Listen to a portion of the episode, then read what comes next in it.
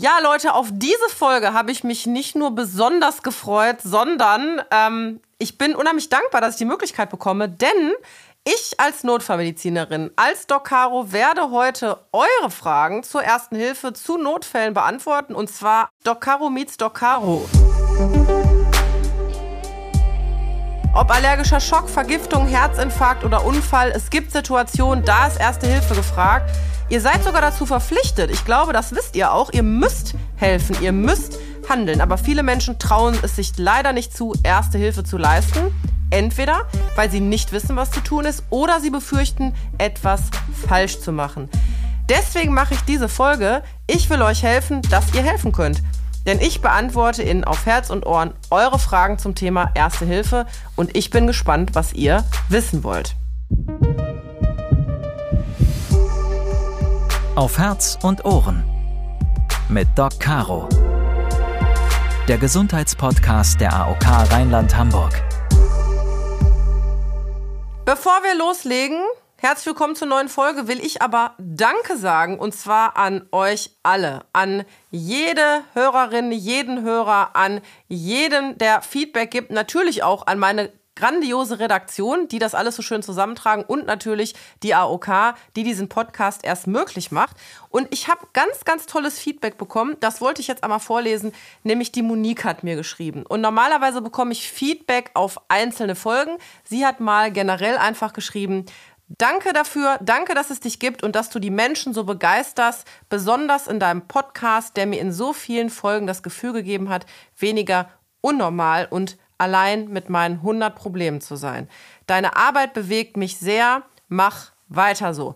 Liebe Monique, das ist natürlich ein Feedback, das freut mich wahnsinnig. Das gebe ich auch an meine Redaktion weiter, denn die tragen ja einen ganz, ganz großen Teil dazu bei. Hört also gerne in die alten Folgen rein und sagt mir, was ihr davon haltet. Jetzt machen wir aber weiter. Wir sprechen über Gesundheit und nicht nur über irgendwelche Gesundheit. Nein, über Erste Hilfe. Ich habe schon einige Leben gerettet. Klar, sagt ihr, ist ja auch klar, du bist Anästhesistin und Notfallmedizinerin. Das ist das Berufsbild. Aber ich sage ja auch immer, jeder kann ein Leben retten. Wie das geht, was muss ich beachten, was könnt ihr tun und so weiter. Ihr habt mir nämlich Fragen geschickt per Mail, Instagram oder auch einige, die wir direkt in der Fußgängerzone aufgegriffen haben. Und ich habe auch noch ein paar im Gepäck, die mir mittlerweile immer wieder gestellt werden. Mir zur Seite, ich möchte ja nicht ganz alleine vor diesem Mikrofon sitzen, zumindest zugeschaltet ist mein Audioredakteur Bernd. Ich bin gespannt, was du mir für Fragen mitgebracht hast. Hallo Caro, ich freue mich, dass ich dabei sein kann. Zwar nur als äh, kleine Rolle, aber immerhin mal on air und nicht immer off air wie sonst. Ähm, ich freue mich irgendwie auf die Folge. Ich habe auch schon mal bei den einzelnen Fragen so gespickt, äh, die wir so aufgenommen haben und die wir so bekommen haben. Und einige davon, muss ich dir sagen, hätte ich dir auch gestellt. Ich höre also aufmerksam zu, wie die Antwort ausfällt. Bevor wir jetzt zu den Fragen kommen, möchte ich euch einmal nur vorab mitnehmen. Ihr kennt die Minute, der Einblick, uns alle auf denselben Stand zu bringen. Und hier erstmal vorab. Das Thema in 60 Sekunden. 10.000 Menschen, die einen Herz-Kreislauf-Stillstand erleiden, könnten jedes Jahr gerettet werden, so schätzen Experten. Dafür müssten Passanten oder Angehörige nur sofort mit der Wiederbelebung beginnen. Der ADAC hat eine Umfrage gemacht 2021 bei gut 3600 Menschen ab 18 Jahren und ich bin sehr erschrocken. Lediglich die Hälfte hat sich überhaupt zugetraut, Erste Hilfe zu leisten. Aber im Notfall zum Beispiel, also auch bei allergischem Schock oder starken Blutungen, da zählt ja jede Sekunde. Und bis ein Rettungswagen eintrifft oder im Zweifel der Notarzt, dann vergehen wertvolle Minuten. Erste Hilfe ist gesetzlich verpflichtend. Das heißt, wer nicht hilft, wird mit bis zu einem Jahr Gefängnis oder sogar mit einer Geldstrafe bestraft. Was aber mit dem Thema zu tun hat und warum es wichtig ist, auch bei Vergiftungen beherzt einzugreifen, jetzt. Ja, Bernd, dann lass mal loslegen, ne? Du hast die Fragen ein bisschen sortiert. Ich bin gespannt. Ich weiß gar nicht, mit was wir anfangen, aber lass mal hören, was die Leute so auf der Straße gesagt haben. Ich habe mich beim Wandern verletzt. Wie lege ich richtig einen Druckverband an? Sehr wichtiges Thema Druckverband. Also erstmal, wenn man sich verletzt hat, gilt natürlich die Wunde abdrücken und die betroffene Stelle erstmal hochlagern. damit es nicht weiter blutet, denn Blut folgt auch der Schwerkraft. Punkt 1. Druckverband. Erstmal die Wunde steril am besten abdecken mit einer Kompresse, also direkt auf die Wunde. Dann habe ich ja schon mal eine Schicht über der Wunde und einen Druckverband. Der heißt eben Druckverband, weil ich mit einem Gegenstand einen Druck auf die entsprechende Wunde ausübe. Das heißt, ihr könnt zum Beispiel zum Erste-Hilfe-Koffer eures Autos gehen. Das ist der Vorteil. Achtung an der Stelle. Jeder, der ein Auto hat, hat somit auch alles da, was er braucht. Nachdem ihr die Kompresse auf die Wunde gelegt habt, nehmt ihr eine zweite Kompresse. Ihr könnt beispielsweise auch eine Flasche nehmen oder irgendwas, was auf jeden Fall ein Gegenstand ist. Die legt ihr auf die Wunde und dann nehmt ihr noch eine Kompresse und wickelt diesen Gegenstand mit Druck gegen die betroffene Stelle.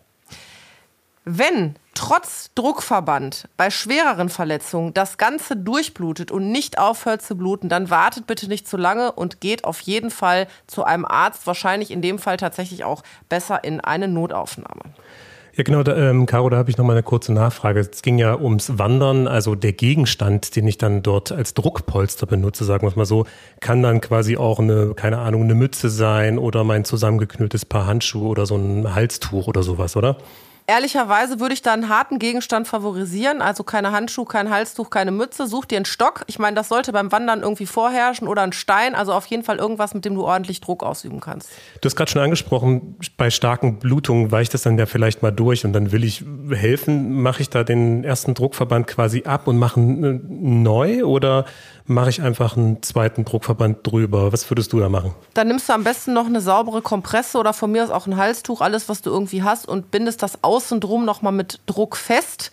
Und das ist auf jeden Fall ein Zeichen, wenn es unstillbar blutet, äh, zeitnah ins Krankenhaus zu gehen. Okay, soweit zum Thema Druckverband. Ähm, du hast mir im Vorfeld gesagt, dass dir das Thema Vergiftung relativ wichtig ist und du kriegst da wahrscheinlich auch immer wieder so Fragen gestellt. Ähm, kannst du vielleicht mal eine nennen, die du so bekommst und dann einfach die Antwort darauf geben? Eine Frage, die mir sehr oft gestellt wird, gerade über die sozialen Netzwerke, ist, was tue ich, wenn mein Kind beispielsweise Toilettenreiniger getrunken hat oder irgendwas zu sich genommen hat, was äh, am besten natürlich gar nicht in Kinderhände kommt. Wichtig, ich empfehle nicht nur jungen Eltern, sondern tatsächlich jedem, die Telefonnummer der Giftnotrufzentrale fest im Handy einzuspeichern. Das können wir euch auch verlinken. Und das machen wir natürlich auch. In den Shownotes findet ihr dann einen Link zu den jeweiligen Nummern, weil die sind nämlich je nach Bundesland auch unterschiedlich. Und auf jeden Fall das, was ausgelöst hat, diese Vergiftung, erstmal beiseite räumen. Also erstens Sachen beiseite räumen, Rettungsdienst anrufen ruhig bleiben, dann die Notrufzentrale, die Giftnotrufzentrale anrufen und auf gar keinen Fall eigenmächtig anfangen, irgendwas dem Kind zu verabreichen. Irgendwas wie zum Beispiel Wasser oder Milch oder das Kind zum Erbrechen zu bringen. Denn es gibt Substanzen, wenn ich da Wasser drauf gebe, fangen die erst recht an zu schäumen. Ja, du meinst, die sind dann besonders aktiv oder reaktiv und die würde man dann quasi. Wenn ich jemanden zum Erbrechen bringe, dann wird das Ganze ja nicht nur einmal geschluckt, sondern sozusagen zweimal rückwärts noch erbrochen.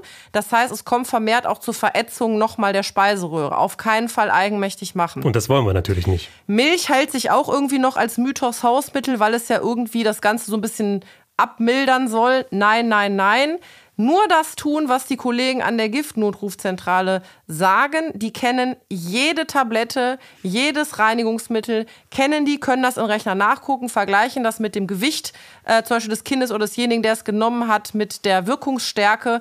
Und das ist auch das Erste, was ich als Notärztin mache, tatsächlich den Giftnotruf anzurufen. Ja. Es gibt ja nicht nur Kinder, die was nehmen, es gibt ja auch tatsächlich Erwachsene, die vielleicht sogar in voller Absicht etwas einnehmen, äh, gerade vor allen Dingen Beruhigungsmittel, Antidepressiva, äh, Schlafmittel oder ähnliches. Auch da gilt, bitte die Blister sammeln, damit man ungefähr abschätzen kann, wie viel Tabletten derjenige genommen hat. Das ist für mich auch wichtig, auch für die weitere Therapie, ob zum Beispiel eine Intensivstation oder weitere Maßnahmen dann ähm, zwingend erforderlich sind. Warum gibt es nicht mehr Erste-Hilfe-Kurse speziell für Kinder? Ja, ist eine gute Frage. Ich finde ja Kinder super äh, als Publikum und auch als dankbare, wissbegierige Menschlein, die äh, sich fort- und weiterbilden wollen. Meiner Meinung nach müssten wir äh, grundsätzlich in jedem Kindergarten und jeder Grundschule Erste-Hilfe-Kurse geben, damit auch das Kind einfach weiß, was im Zweifel zu tun ist und ihm auch die Angst nehmen können. Zum Beispiel bei Schnittwunden, bei Stichwunden, bei äh, Verletzungen, die so bei Platzwunden oder sowas, ähm, dass man einfach den Kindern von Anfang an beibringt, das ist nicht schlimm. Ähm, äh, es ist auch vielleicht mitunter notwendig, in eine Notaufnahme zu gehen und genäht zu werden, was da passiert es ist, glaube ich, einfach ein Organisationsproblem. Es ist, glaube ich, kein, äh, kein Problem, dass wir das nicht wollen, sondern du brauchst natürlich auch Leute, die die Kurse geben. Aber deswegen mache ich mich ja auch stark, kommen wir später sicherlich noch drauf, für das Thema Wiederbelebung und Erste Hilfe verpflichtend in die Schulen, weil ich finde, dass gerade wir schon Kindern in den Schulen Erste Hilfe, Umgang mit Notfällen, vor allen Dingen auch Wiederbelebung beibringen müssen. Und da rennst du bei mir offene Türen ein.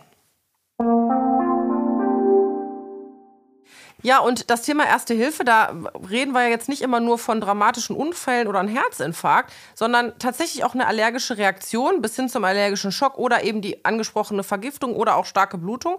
Oder wenn jemand zum Beispiel auch einen Fremdkörper verschluckt, gerade auch kleine Kinder oder der Klassiker im Restaurant, ne, das, äh, das Steak, was in die falsche Röhre gelangt, da zählt oft jede Sekunde und vor allen Dingen auch eine schnelle Reaktion, weil man kann das eine oder andere wirklich schon verhindern oder auch direkt helfen, wenn man sofort eingreift. Was passiert denn, wenn jemand von der Wespe oder von der Biene gestochen wird und äh, darauf äh, offensichtlich allergisch reagiert? Also woran erkenne ich das und was tue ich dann?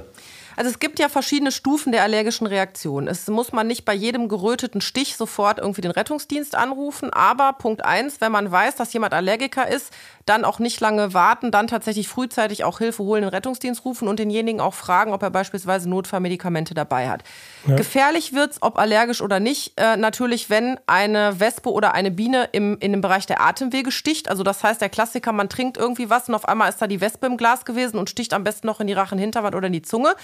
Naturgemäß schwillt das dann an. Im besten Fall ist man nicht allergisch, sondern kann tatsächlich direkt durch Lutschen von Eiswürfeln oder Kühlpacks von außen die Schwellung minimieren. Aber das ist tatsächlich was, was auf jeden Fall beobachtet werden muss. Okay.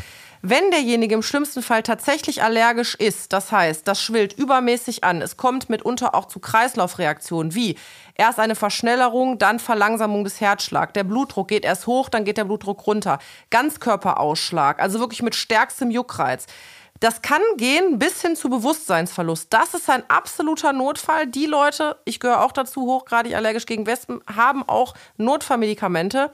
Adrenalin als äh, Stift, den man sich unter die Haut spritzen kann, dabei. Sofort verabreichen, gar nicht lange warten, den Patient in Schocklage bringen, Beine hochlegen, damit das Blut, was man noch in den Beinen hat, auch in die obere Körperhälfte geht. Rettungsdienst anrufen und auf jeden Fall die Person nicht unbeaufsichtigt lassen.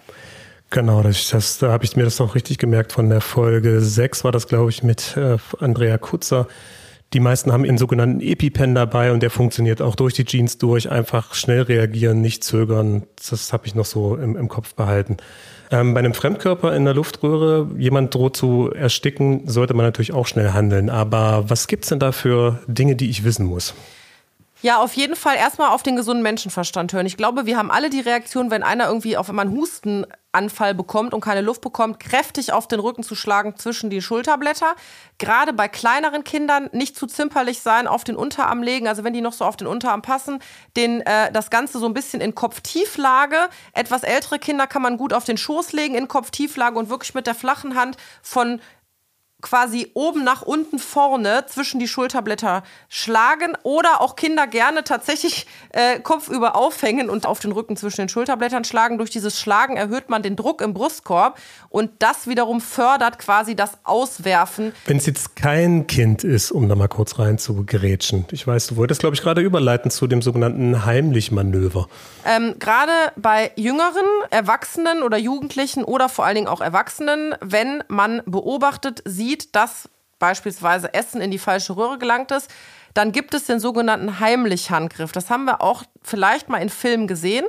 Das ist wirklich, indem man sich hinter die betroffene Person stellt, die mit seinen Armen kräftig umschließt, seinen eigenen Arm als Widerlager nimmt und dann kräftig dreimal von unten nach oben den Brustkorb so zusammendrückt, quasi im Bereich der Magengrube, so kann man sich das vorstellen. Da passiert entgegen der langläufigen Meinung nicht, dass man den Magen zusammendrückt, sondern genau die eben angesprochene Druckerhöhung im Brustkorb. Und durch den erhöhten Druck, den man im Brustkorb forciert, möchte man gerne erreichen, dass der Bolus, so nennen wir das, wenn etwas in die falsche Röhre gelangt, ähm, nach außen befördert wird. Klappt gut, klappt in den meisten Fällen auch. Natürlich gilt immer, gar nicht lang rumprobieren, auf jeden Fall immer die 112 anrufen.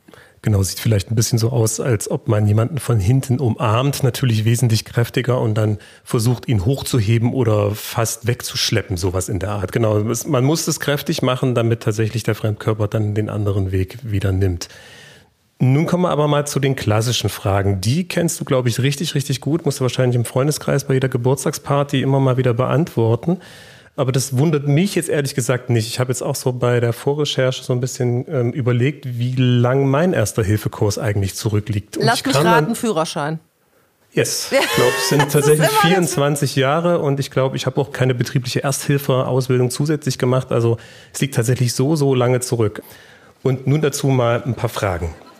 Also mich würde interessieren, wenn man an einem Unfallort kommt, äh, in welcher Reihenfolge man da rangeht, muss man erst den Rettungswagen rufen, äh, dann wiederbeleben oder umgekehrt erst die Wiederbelebung einleiten und dann jemanden finden vielleicht, der einen Rettungswagen ruft. Äh, die Reihenfolge ist mir überhaupt nicht klar. Ja, gute Frage, Frage. kriege ich auch immer gestellt tatsächlich. Ähm, die Reihenfolge ist immer die gleiche. Also nehmen wir mal eine klassische Unfallstelle, jetzt erstmal egal, was derjenige hat. Ganz wichtig, erstmal Eigensicherung, ja? Das ja. heißt, niemals irgendwie ungekennzeichnet im Dunkeln über die Autobahn laufen ähm, und irgendwie zu einem Auto gehen. Nein, erstmal Sicherheitsweste an, Warndreieck aufstellen, Unfallstelle absichern und schauen, dass man sich selbst nicht in Gefahr begibt. Sprich, wenn da irgendwie ein Auto brennt oder Öl ausläuft, niemals selber hingehen, sondern tatsächlich das den Profis überlassen. Dann auf jeden Fall die 112 anrufen, weil die sichern natürlich die Unfallstelle, die kommen auch mit technischer Rettung und wenn ich noch gar nicht weiß, ob ich Hilfe brauche ähm, oder wie schwer jemand verletzt ist, dann vergehen wertvolle Minuten. Wenn ich dann erstmal rausfinde, was hat der eigentlich, was ist denn da eigentlich vor, da kann man schon längst einen Rettungswagen losgeschickt haben, wenn man die Leitstelle kontaktiert hat. So, jetzt habt ihr euch äh, Hilfe schon, ist in der Anfahrt, ihr selber und die Unfallstelle seid gesichert, dann könnt ihr genauer schauen, was derjenige hat und ist derjenige ansprechbar. Wie schwer verletzt ist er denn? Was mache ich denn da? Wenn ihr in eine Situation kommt, wo beispielsweise dann auch noch jemand eine Wiederbelebung bedarf, weil er bewusstlos ist, weil er keinen Kreislauf mehr hat, dann auf jeden Fall denjenigen erstmal aus der Gefahr raus, also von der Unfallstelle, wenn möglich, denn entfernen und dann prüft ihr erstmal. Prüft ihr, ist derjenige bei Bewusstsein und wenn nicht, atmet er noch. Wenn ihr nicht sicher seid, ob der atmet, gilt immer, er atmet nicht oder wenn er nicht normal atmet, also nicht ausreichend atmet. Dann den Notruf habt ihr ja im besten Fall schon abgesetzt. Dann auf jeden Fall den Notruf absetzen. Das gilt immer, bevor ihr Maßnahmen einleitet, weil sonst weiß ja keiner, wo er hin soll und was ist. Und es zählt wertvolle Minuten, es zählt jede Minute bis zum Eintreffen des Rettungsdienstes, weil ihr müsst so lange durchhalten, bis der Rettungsdienst kommt. Und wenn jemand wiederbelebungsfähig ist, dann beginnt ihr mit der Wiederbelebung. Und zwar bis zu dem Moment, wo jemand in Neonklamotten aus einem Rettungsfahrzeug mit Blaulicht aussteigt und sagt, danke, wir übernehmen. Vorher hört ihr nicht mehr auf. Und jede Minute, die ihr mich vorher informiert habt als Notärztin, dass ich kommen muss über die Leitstelle, könnt ihr euch hinterher sparen, weil desto schneller sind wir da. Und dann kommt auch immer die Frage, was muss ich denn sagen, wenn ich an einem, an einem Notruf anrufe? Ne? Also muss ich jetzt irgendwie alles wissen. Keine Sorge, das Wichtigste ist, was ich immer sage, ist die 112 anrufen und dranbleiben. Denn jede Rückfrage, die noch kommt, könnt ihr dann sofort beantworten. Oder wenn ihr tatsächlich Wiederbelebungsmaßnahmen oder Erste-Hilfemaßnahmen einleiten müsst, dann habt ihr jemanden am Telefon, der euch unterstützt. Also die legen auch nicht auf. Die sagen in den meisten Fällen, machen Sie bitte das Handy auf laut. Ich gebe Ihnen weitere Anweisungen. Okay, gut, jetzt haben wir mal die Reihenfolge geklärt. Hoffentlich ist die unserem Hörer jetzt klar. Ähm, was gehört denn nun zur Wiederbelebung? Du hast es gerade schon angesprochen. Also zur Wiederbelebung ähm, gehört auf jeden Fall erstmal, habe ich ja gesagt, prüfen, rufen und erkennen, dass man wiederbeleben muss. Und dann gehört dazu unabdingbar die Herzdruckmassage. Denn mit der Herzdruckmassage sorgen wir dafür, dass das Herz, was stillsteht, ersetzt wird durch unsere Hände. Wir sind quasi das Herz und wir pumpen ersatzweise für das Herz Blut durch den Körper. Warum müssen wir das tun? Jede Zelle im menschlichen Körper braucht Sauerstoff und die Zellen, die am allermeisten Sauerstoff brauchen, die sofort kaputt gehen, das sind die in unserem Kopf. Wir retten also mit der Herzdruckmassage tatsächlich das Gehirn. Denn bereits nach drei Minuten sterben irreparabel Hirnzellen ab und die gilt es zu erhalten. Auf jeden Fall. Jetzt ist immer die Frage, muss ich denn noch beatmen? Also was mache ich denn? Ja, muss ich drücken, muss ich beatmen? Leider muss ich an der Stelle sagen, stehen in den aktuellen Leitlinien immer noch für, Achtung, ausgebildete Ersthelfer wo du zum Beispiel, Bernd, tatsächlich mit deinem 24 Jahre alten Erste-Hilfe-Kurs noch zu zählst. Ich sehe das anders. Du bist für mich kein ausgebildeter Ersthelfer. Okay. Steht immer noch drin 30 zu 2, also 30 mal drücken, zweimal Mund zu Mund oder Mund zu Nase beatmen.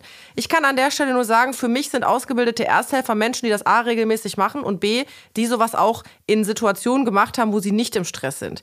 Ich sage, drücken, drücken, drücken, denn etwas, das man in einer Stresssituation das erste Mal nach 24 Jahren anwendet, nämlich zum Beispiel Mund-zu-Nase, Mund-zu-Mund-Beatmung mit Zellen und so weiter, macht nur unnötig Stress und hält dich von dem Wesentlichen ab, nämlich zu drücken, damit Sauerstoff zum Gehirn geht. Okay. Und an der Stelle kann ich auch nur sagen, es ist sehr, sehr schwer, einem Ersthelfer zu erklären, dass er Mund-zu-Mund- oder Mund-zu-Nase-Beatmung bei jemandem Fremdem machen muss, den er vielleicht überhaupt nicht kennt. Und das Ganze noch, wenn der Erbrochenes im Mundraum stehen hat, da ist einfach auch der Ekel ganz klar vorherrschend an der Stelle. Und damit soll man sich nicht aufhalten. Bitte drückt einfach auf den Menschen drauf. Okay.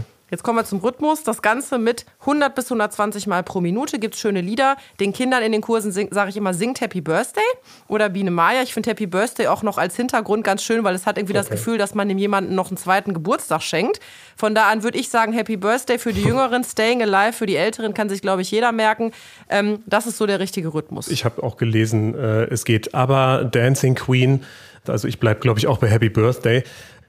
Wo muss ich drücken? Ähm, am besten denjenigen entkleiden, okay. gerade tatsächlich im Winter, wenn fette Downjacken da sind. Also am besten Oberkörper entkleiden. Die Frage kommt übrigens auch immer, was mache ich bei Frauen mit BH? Ausziehen, wenn geht, wenn nicht, auch nicht schlimm, kann nichts passieren zwischen den Brustwarzen. Und da ist mir auch ganz wichtig zu sagen, da, wo sie anatomisch, theoretisch wären. Orientiert mhm. euch tatsächlich an der männlichen Brust. Also männliche Brust, Brustwarzen, dann suchen die Mitte des Brustbeins und da einfach kräftig drücken. Fünf bis sechs Zentimeter tief. Klingt erstmal, hm, wie viel ist fünf bis sechs Zentimeter? Ich sag immer, gefühlt so drücken, dass sie auf der anderen Seite wieder rauskommt. Ihr könnt nicht zu kräftig drücken. Wichtig ist aber auch entlasten. Also rein, raus, rein, raus, rein, raus, damit das Herz immer wieder Zeit hat, sich mit Blut zu füllen, weil ihr müsst ja beim nächsten Mal drücken wieder was rausdrücken.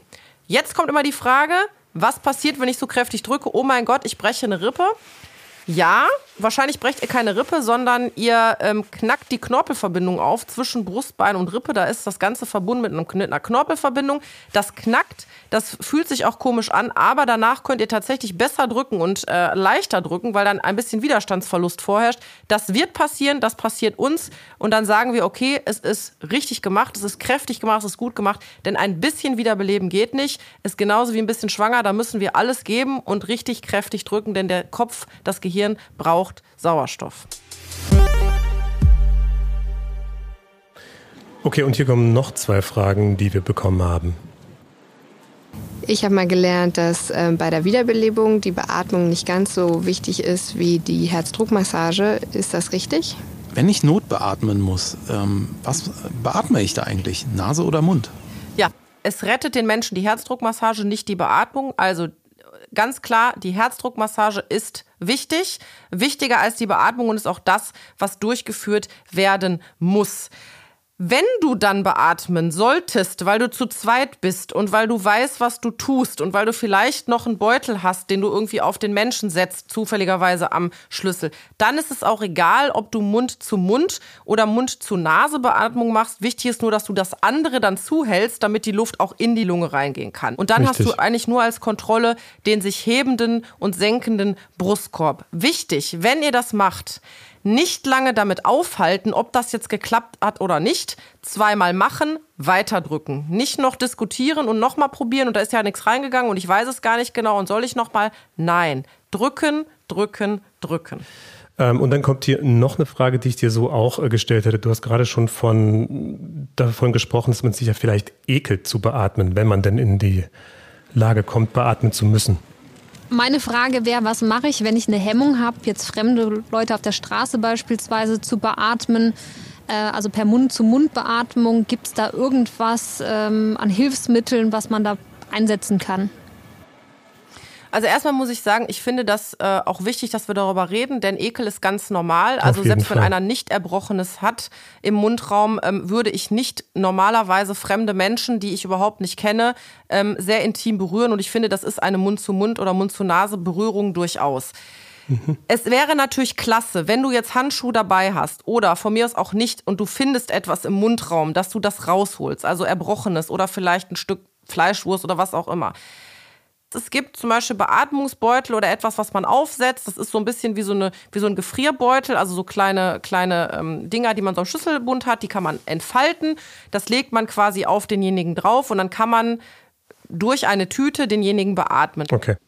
Wenn ich jetzt aber zum Beispiel gar nicht rankomme an die Nase oder den Mund, ich bin bei einem Motorradfahrerunglück zufällig Ersthelfer? Was, was kann ich denn da tun? Ich sage es immer wieder, der Helm gehört ab. Warum? Mhm. Weil ich natürlich bei einer bewusstlosen Person überhaupt nicht beurteilen kann, atmet der noch oder atmet der nicht, wie sieht es unter dem Helm aus? Und da geht einfach genau. live before limp, wie wir sagen. Also das Leben, das Leben erhalten geht vor körperlichen Schäden. Also wenn ich beispielsweise, deswegen sollte man den Helm ja drauf lassen, ursprünglich eine Wirbelsäulenverletzung riskiere, weil ich vielleicht die Wirbelsäule drehe ja. äh, und etwas ähm, demjenigen dann sozusagen eine Verletzung, die vielleicht vorher da ist, dann verschlimmere, dann hätte der vielleicht im schlimmsten Fall äh, eine Lähmung des Atemzentrums oder einen hohen Querschnitt. Das ist aber nicht so wichtig, wenn ich ein, meine Arme und meine Beine nicht mehr bewegen kann, aber dafür atmen kann, weil der Helm abgenommen wurde, weil ich vielleicht Erbrochenes aus dem Mund entfernt habe. Gerne, wenn man zu zweit ist, mit der Zwei-Helfer-Methode, damit einfach die Wirbelsäule, da geht es nur darum, dass die nicht gedreht wird. Solange die in Achsenlinie ist, also quasi gerade ist, kann da nichts passieren ähm, den Helm abnehmen. Okay. Wenn derjenige mit mir redet, wach ist und sagt, mir tut mein Fuß so weh, dann kann ich auch gerne auf die Profis warten, bis die kommen, den Helm abnehmen. Nichtsdestotrotz gilt es, die Wirbelsäule zu stabilisieren. Also dann kniet euch hin, nehmt den Kopf dann auch gerne mit Helm zwischen eure Beine und verhindert, dass derjenige die Wirbelsäule oben im Halsgelenk dreht. Und wenn er ansprechbar ist, wartet auf uns, redet mit demjenigen, sorgt dafür, dass der bei euch bleibt. Und wenn er das Bewusstsein verliert oder bewusstlos ist, gilt immer Helm ab. Aber solche Dinge, die wir gerade angesprochen haben oder die du gerade angesprochen hast, das sind ja dann vielleicht auch genau die Situationen, wo jemand jetzt im Vorfeld überlegt, uh, da kann ich bestimmt was falsch machen, na, jetzt traue ich mich gar nicht. Aber kann man denn da was falsch machen?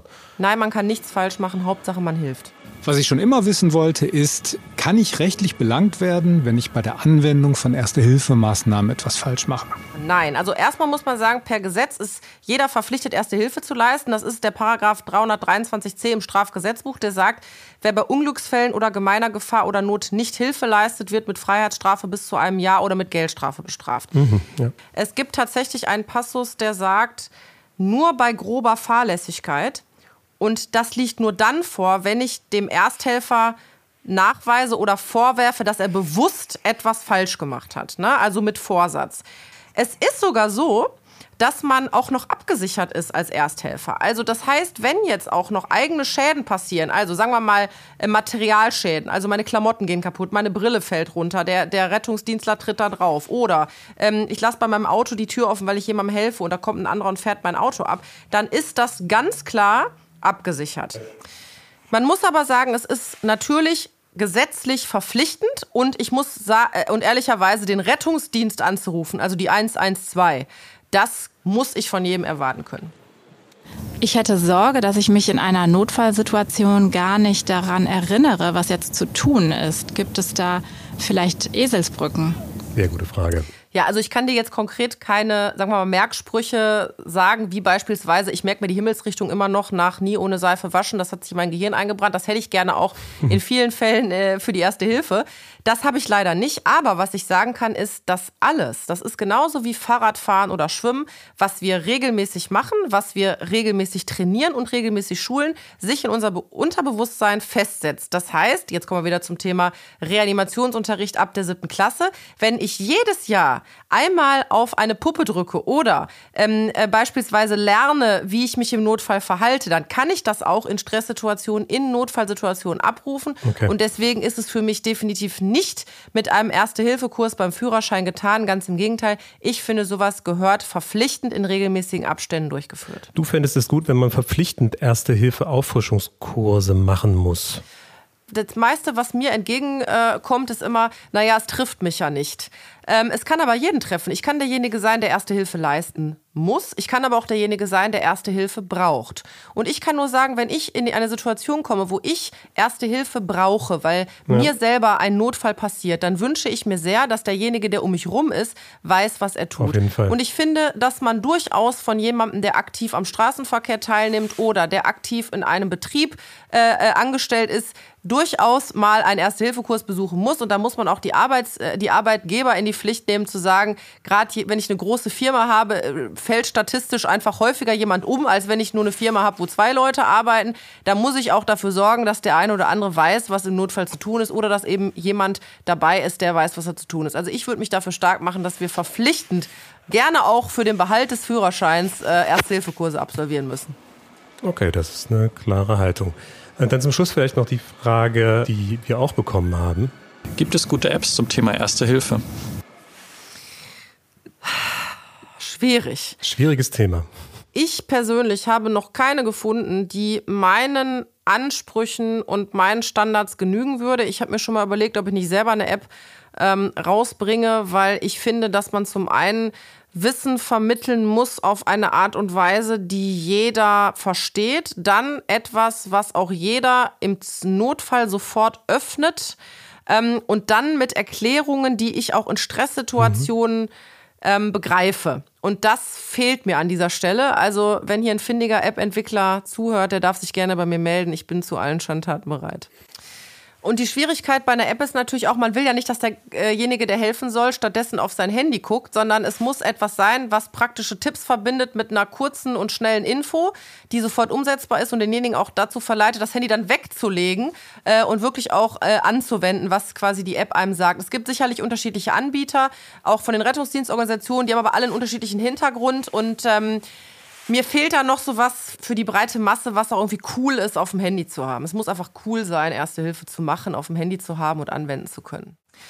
Und was mir auch wichtig ist zu sagen, ähm, selbst die beste App kann natürlich keinen Erste-Hilfe-Kurs ersetzen, beziehungsweise ersetzen, dass ich einfach mal trainiert habe. Beispiel Wiederbelebung ähm, auf eine Puppe gedrückt zu haben und einfach mal das Gefühl zu haben, wie das ist, etwas zu tun.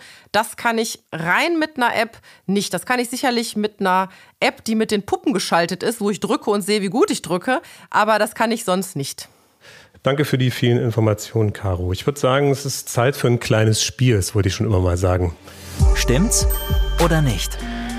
Ja, ich äh, bin ja normalerweise diejenige, die äh, den Gästen sagt, äh, bitte antworte mit stimmt oder stimmt's nicht. Wir klären hier Mythen auf. Heute ist es mal andersrum. Bernd fragt und ich sage stimmt oder stimmt's nicht. Genau, und falls du noch was dazu weißt, bitte ich dich, das mit uns zu teilen, also zu ergänzen. Komme ich als Ersthelfer an den Unfallort, muss ich die Situation mit meinem Smartphone dokumentieren. Stimmt nicht. Ähm, ich bitte das auch zu unterlassen, denn ähm, es geht nicht darum, die Situation sensationell aufzuarbeiten und am besten in sozialen Netzwerken äh, zu verteilen. Da macht man sie sogar strafbar mit. Also bitte nicht, das dürft ihr sogar auch gar nicht, denn dann würdet ihr gegen das Persönlichkeitsrecht verstoßen und das ist auch nicht datenschutzkonform. Es geht darum, dass man sich selber von der Unfallstelle ein Bild macht und dann auch das weitergibt an die Leitstelle. Leiste ich erste Hilfe, stecke ich mich mit Krankheiten wie HIV, Hepatitis oder Corona an? Also prinzipiell ist es natürlich so, dass der. Stimmt oder stimmt nicht? Stimmt und stimmt nicht. Man muss natürlich da äh, fairerweise zu sagen, wir haben ja jetzt gerade in Bezug auf Corona ähm, sehr viel darüber gesprochen. Corona ist eine Atemwegserkrankung und gerade wenn ich jetzt zu nahe komme den Menschen, dann kann ich mich natürlich potenziell mit den Krankheitserregern infizieren. In der Regel infiziere ich mich nicht mit Krankheitserregern, die etwas, äh, sagen wir mal, etwas schwieriger zu übertragen sind, wie zum Beispiel HIV oder Hepatitis. Da muss schon Blutkontakt oder bei Hepatitis A reicht eine Tröpfcheninfektion, aber bei den anderen muss schon Blutkontakt oder Austausch von Körperflüssigkeiten erfolgen. Es kann natürlich sein, dass ich mich selber verletzt habe, eine offene Wunde habe, dann jemandem helfe, der selber blutet. Es ist nicht von der Hand zu weisen, aber Ich sage immer wieder, Sicherheit und zwar Eigenschutz geht vor Fremdschutz. Wenn ihr euch unsicher seid, wenn ihr ein Infektionsrisiko verspürt, glaubt, dass ihr euch ansteckt oder euch unwohl fühlt, dann lasst es, zieht euch Handschuhe an oder wartet, bis Hilfe kommt. Bei Herzrhythmusstörungen oder Herzstillstand ist ein Defibrillator zur Ersthilfe am sinnvollsten. Stimmt nicht. Denn kein Defibrillator ersetzt eure beiden Hände beim Herz-Kreislauf-Stillstand, nämlich ihr müsst ja das Herz sozusagen ersetzen und Sauerstoff zum Gehirn bringen. Der Defibrillator ist ausschließlich dafür da, wenn ihr zu zweit seid oder mehrere Personen seid, dass einer losrennt, den holt und der kann unterstützend A bei einer Reanimation helfen und B natürlich diesen berühmten Elektroschock abgeben, wenn jemand Kammerflimmern hat. Aber niemals den Patienten bewusstlos ohne Kreislauf irgendwo liegen lassen, um in Defi holen zu gehen. Immer eine Hand am Brustkorb drücken, drücken, drücken, während eine zweite Person im besten Fall den Defi holt, auspackt und den Anweisungen folgt. Der Defi ersetzt nicht die erste Hilfe, er ergänzt. Okay. Vielen lieben Dank. Ja, und damit sind wir, äh, beziehungsweise ich und wir schon am Ende dieser wunderbaren Folge. Ich hätte jetzt noch stundenlang weiterreden können. Ich merke, wie mich das Thema Erste Hilfe richtig motiviert und anfasst. Wenn ihr das sehen könnt, ich habe schon richtig rote Wänkchen. Ich habe mich in Rage geredet, aber in positive Rage. Das freut mich immer sehr. Ich bedanke mich ganz herzlich und zwar bei euch für die Fragen, die ihr mir geschickt habt und aufgenommen habt. Und ich hoffe, die Antworten helfen euch weiter. Vor allen Dingen anderen zu helfen. Darum geht es ja bei der Ersten Hilfe. Oder motivieren vielleicht den einen oder anderen, Erste Hilfe Auffrischungskurse zu besuchen. Oder vielleicht einfach mal äh, ein Wochenende damit zu verbringen oder im Betrieb rumzugehen und dem Chef mal zu sagen, Mensch Chef, so eine betriebliche Ersthilfe, das wäre doch auch mal was. Danke an euch und danke an Bernd. Gern, jederzeit wieder dabei. Ganz wichtig nochmal, helfen hilft und im Zweifel sogar Leben zu retten. Und deswegen sage ich, jeder kann ein Leben retten, auch in diesem Podcast, mit Hören des Podcasts, mit dem Erste-Hilfe-Kurs. Man muss sich einfach nur trauen und ihr könnt nichts falsch machen. Beim Thema Erste Hilfe ist Wiederholen das A und O. Das habe ich ja schon mehrfach gesagt, also tut das bitte auch. Wo? Ihr könnt zum Beispiel auf vigo.de euer Erste-Hilfe-Wissen testen und anschließend im Themenspecial Erste Hilfe nachlesen, wie ihr bei verschiedenen Notfällen richtig reagiert. Und auch die Seite des Deutschen Roten Kreuzes gibt einen guten Überblick. Auf kindergesundheit-info.de gibt es einen Artikel mit dem Titel Erste Hilfe am Kind will geübt sein. Dort verlinkt ist unter anderem ein Merkzettel für den Notfall und den könnt ihr kostenlos herunterladen. Außerdem haben wir einen Link zum Giftnotruf herausgesucht. Der ist nämlich nicht einheitlich bundesweit. Es gibt regional gültige Rufnummern, könnt ihr da raussuchen. All diese Links haben wir wie immer für euch in die Show Notes zu dieser Sendung reingepackt. Ich möchte Erste Hilfe für alle zugänglich machen und habe deshalb mit meinen Kollegen von Notfallschulungen die Seite www.erstehilfefüralle.de ins Leben gerufen. Dort werdet ihr aktualisiert Infos bekommen, Infos zu Kursen, Infos zur Erste Hilfe, Infos äh, zu Reanimationsunterricht in Schulen und ich würde mir irgendwann wünschen, dass alle auf www.erstehilfefüralle.de gehen, wenn sie Fragen dazu haben. Ich bin Doc Caro. Wir hören uns in zwei Wochen wieder und dann geht es um das Thema Patientenverfügung, Vollmachten und Co. Das klingt sehr trocken, ist es aber nicht und vor allen Dingen ist es ein Thema, was uns alle angeht. Es ist außerdem sehr wichtig für den Fall, dass ihr selbst nicht mehr in der Lage dazu seid, Entscheidungen zu treffen. Da könnt ihr mit so einer Verfügung nämlich bestimmen, welche Behandlung ihr wünscht oder welche eben nicht. Bis dahin freue ich mich auf euer Lob, eure Kritik, eure Meinung. Schreibt mir die gern an herz und ohren.rh.aok.de. Und wenn euch die Folge gefallen hat, dann lasst bitte fünf Sterne da, erzählt anderen davon und macht auf jeden Fall ein Abo auf dem Kanal eurer Wahl, wo auch immer ihr den Podcast streamt. Auf Herz und Ohren mit Doc Caro. Der Gesundheitspodcast der AOK Rheinland-Hamburg.